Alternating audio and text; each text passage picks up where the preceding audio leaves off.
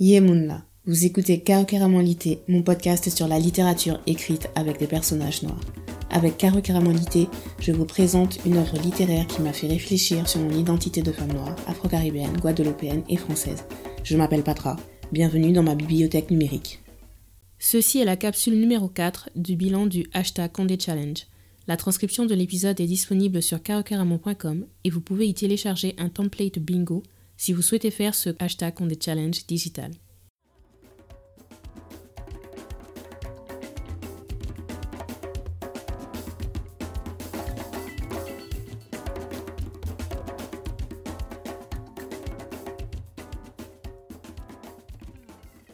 La vie scélérate 1987. Dans son nouveau roman, Marie Scondé nous conduit des rives de la Guadeloupe, à la boue de Panama, du Chinatown de San Francisco aux maisons hautes et basses de la Pointe, racontant avec tendresse et humour l'ascension sociale de toute une famille. Des destins se succèdent et s'entremêlent.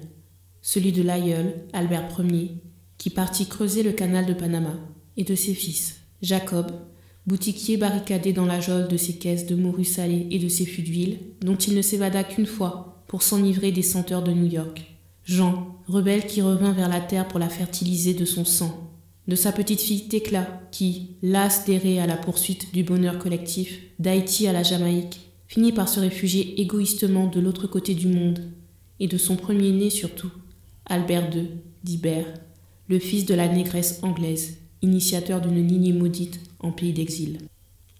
J'ai lu les romans de Marie Scondé dans l'ordre chronologique, en tout cas j'ai essayé à peu près de rester dans l'ordre chronologique, et La vie scélérate a été mon premier coup de cœur. Déjà parce que c'est un format euh, saga familial, on suit trois générations de la même famille, et moi j'aime quand les histoires se développent sur plusieurs décennies, parce que ça permet de voir les changements de la société et comment les personnages s'adaptent.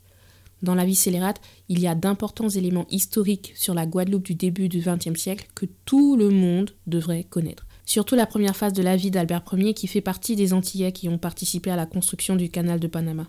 On est vraiment dans le quotidien de cette communauté qui se reconstruit à l'étranger. Ce que j'ai apprécié aussi, c'est la mise en scène du cheminement d'Albert qui prend conscience de son identité noire et du système capitaliste. S'il ne faut retenir qu'un seul livre de Marie Scondé pour comprendre la société guadeloupéenne du XXe siècle, c'est celui-là, parce qu'elle décrit la naissance de la petite bourgeoisie noire. Je trouve que c'est une bonne introduction pour comprendre les problèmes identitaires qui en découlent, parce que cette petite bourgeoisie se crée en exploitant les autres noirs, et c'est ça le dilemme d'Albert. Plus il prend conscience de sa condition noire, en devenant fan de Marcus Garvey, plus il est en lutte avec l'homme riche qu'il est devenu. Et ses enfants, chacun à leur façon, incarne ce paradoxe et cette forme de culpabilité d'avoir une position sociale assez confortable sans en retirer une quelconque satisfaction vu la façon dont elle a été acquise. C'est aussi avec ce roman qu'on voit un premier exemple du storytelling de Marie Scondé qui place la Guadeloupe au centre alors que ses personnages partent à la découverte du monde.